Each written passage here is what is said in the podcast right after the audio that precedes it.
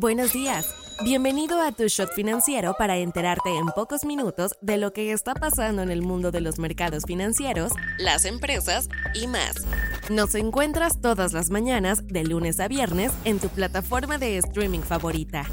Esto es Tu Shot Financiero, un podcast de Business Drive traído a ti por Inventa. Hoy es lunes 13 de noviembre y estas son las noticias del día. ¿Con qué empezamos? De acuerdo a la Asociación Mexicana de Emprendedores, el 64% de los emprendimientos en el país no ha recibido apoyo de parte de instituciones públicas o privadas. Además, el 57% de emprendedores no conocen programas públicos de apoyo empresarial. Mientras tanto, el resto de los emprendimientos que sí recibieron apoyo, solamente el 8.2% fue de parte de gobiernos estatales y el 4.9% del gobierno federal. Los emprendedores encuestados para la radiografía del emprendimiento en México 2023 le dieron una calificación al país de 2.6 sobre 5 en cuanto a las condiciones para emprender y hacer negocios. Las dos mejores calificaciones recibieron los apartados de acceso a educación o preparación para emprender con una calificación promedio de 2.94 y el acceso a personal calificado con 2.93. En cambio, las dos peores áreas calificadas fueron el acceso a fuentes de financiamiento con 2.34 y la cobertura de seguridad pública con 2.32. Según el monitor de emprendimiento global, expertos nacionales le dan al país una puntuación de 3.8 sobre 10 que pone a México en el puesto 44 de 50 países evaluados. Internacional. La Oficina de Gestión y Presupuesto de la Casa Blanca comenzó a enviar sus comunicados iniciales a agencias gubernamentales sobre cómo prepararse para un posible cierre del gobierno este próximo 17 de noviembre, luego de que la Cámara de Representantes del país no logra ponerse de acuerdo en cuanto al presupuesto federal para el próximo año. Un cierre de gobierno implica que varias actividades gubernamentales dejarán de operar y empleados federales esenciales trabajarían sin recibir paga. ¿Qué es lo que está ocurriendo? Resulta que Estados Unidos tenía hasta el primero de octubre para aprobar el gasto gubernamental para el próximo año. En ese entonces, el presidente de la Cámara de Representantes era el republicano Kevin McCarthy. McCarthy nunca logró convencer a su partido con las propuestas de ley y terminaron votando para removerlo del cargo. Al final terminaron decidiéndose por el ultraconservador Mike Johnson para que asumiera el puesto.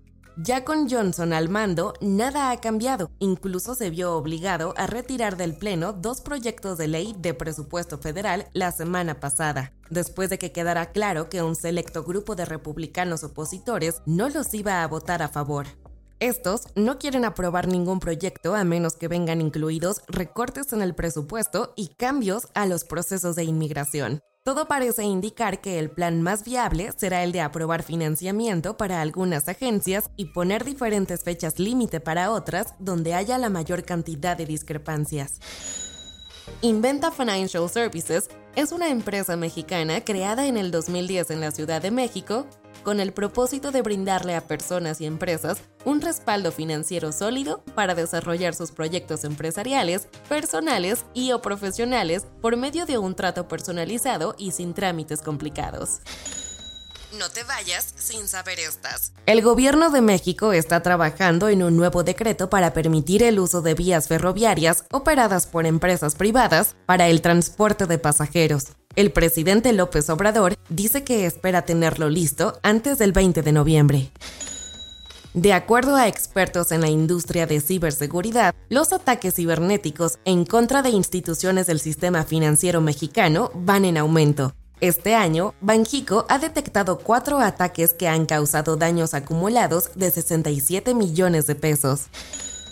El mercado de fusiones y adquisiciones dentro de América Latina volvió a caer en octubre según datos de TTR Data.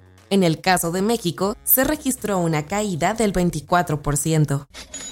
El Ministerio de Asuntos Exteriores chino dijo que la filial estadounidense del Banco Industrial y Comercial de China fue víctima de un ciberataque que podría afectar las operaciones en el mercado de bonos del Tesoro de Estados Unidos. Cerca de 150 fábricas textiles en Bangladesh cerraron el fin de semana por tiempo indefinido, luego de que escalaron las protestas de trabajadores por mejoras salariales. Entre las marcas que tienen presencia en el país se encuentran gigantes como Levi's, Zara y H&M. Soy Daniela Anguiano y esto fue Tu Shot Financiero. Nos escuchamos mañana. Tu Shot Financiero es una producción de Business Drive. El guion está a cargo de Nino Pérez y la producción de Daniel Bri López.